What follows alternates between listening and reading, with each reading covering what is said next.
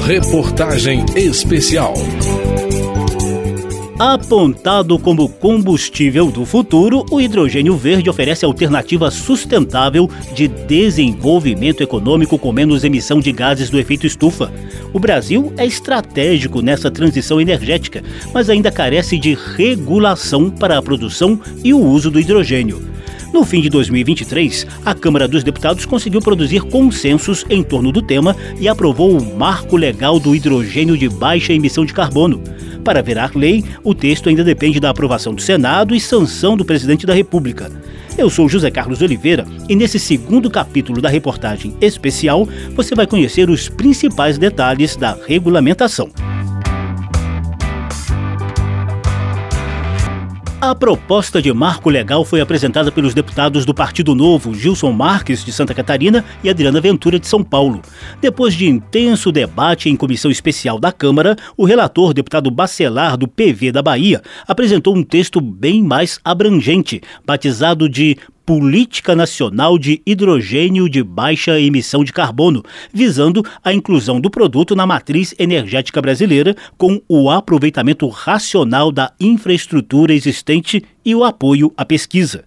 Com base em estudos macroeconômicos, o deputado projeta vantagens financeiras para o Brasil com a produção do hidrogênio. Esses estudos apontam um impacto no PIB brasileiro de até 7 trilhões de reais até 2050. A adição de energia renovável é equivalente a duas vezes a atual capacidade instalada do Brasil. Superávit de 693 bilhões de reais até 2050, equivalente a 4% da demanda global de hidrogênio. O texto de Bacelar traz regras para a certificação das empresas produtoras. Outra novidade é o chamado REIDRO, Regime Especial de Incentivos para a Produção de Hidrogênio de Baixa Emissão de Carbono. Também foi definido que a gestão do setor caberá à ANP, Agência Nacional do Petróleo, Gás Natural e Biocombustíveis.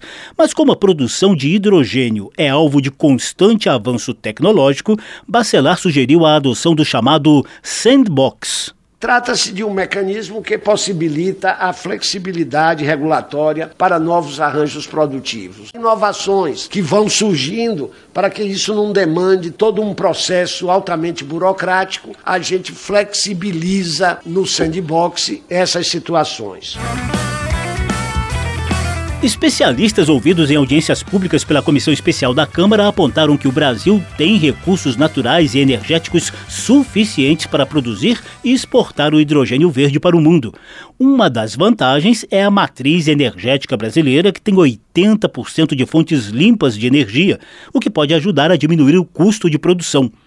Especializada na análise jurídica do tema para a iniciativa privada, a advogada Maria Fernanda Soares elogiou a proposta de regulamentação da Câmara dos Deputados. A parte de incentivos, ela soa quase como música para ouvidos dos investidores. Realmente reuniu tudo que tem de melhor em termos de incentivo, de todos os aspectos. Diretora da Agência Nacional de Energia Elétrica, Agnes da Costa, também apontou avanços para a viabilização da transição energética. É uma grande evolução, né? A gente vem falando de hidrogênio bastante bastante nos últimos dois, três anos, e quando a gente vê uma proposta como essa, endereçando várias preocupações que são bastante recorrentes, é, a gente vê que enquanto sociedade a gente está progredindo rápido né, nessa temática. O deputado Gilson Marques defendeu a aprovação do marco legal, apesar de preferir seu texto original, que tinha apenas dois artigos, ao contrário dos 37 artigos com regras para toda a cadeia de produção. É muito melhor a aprovação desse projeto do que não termos nenhum projeto. Haja vista que no Brasil não existe autorização de alguém produzir hidrogênio verde e vender essa energia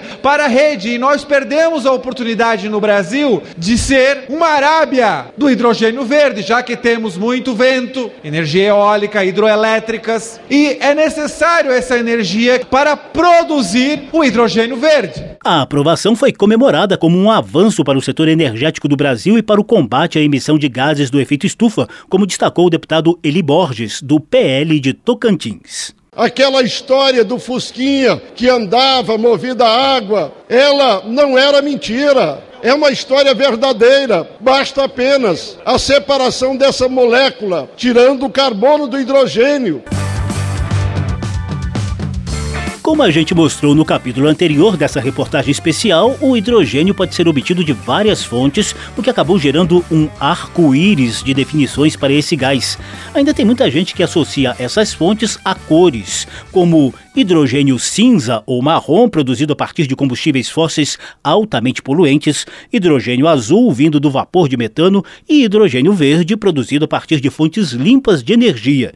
Só que, por enquanto, o deputado Bacelar não quis fechar a porta para nenhuma das formas de produção de hidrogênio. Houve respeito às diversas rotas, com definição não discriminatória, sobretudo para a concessão de incentivos. Não foi inserido o conceito de hidrogênio verde ou qualquer outra cor. Inovações tecnológicas em constante evolução e liberdade de mercado justificam a decisão de Bacelar. Não é papel do poder público escolher ou delimitar quais rotas deverão ser desenvolvidas. Essa escolha deve ser feita pelo mercado mercado, conforme amadurecem as diversas tecnologias envolvidas na produção do insumo. Os investidores devem avaliar quais as soluções mais competitivas para viabilizar essa produção. O que se pretende é viabilizar as alternativas com baixa emissão de carbono como forma de aproveitar o potencial energético nacional para que o Brasil seja não somente um produtor, mas um exportador de energia limpa e renovável reconhecida pelo pelo mundo. Várias ações previstas na proposta aprovada na Câmara estão atreladas a instrumentos do Programa Nacional de Hidrogênio, que já existe no âmbito do Executivo.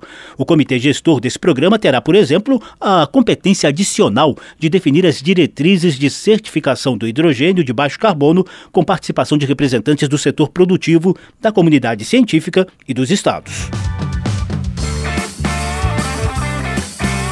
O terceiro e último capítulo dessa reportagem especial vai destacar como o hidrogênio tem sido produzido e utilizado no Brasil e no mundo.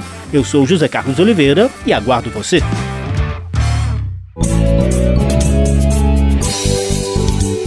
Reportagem especial.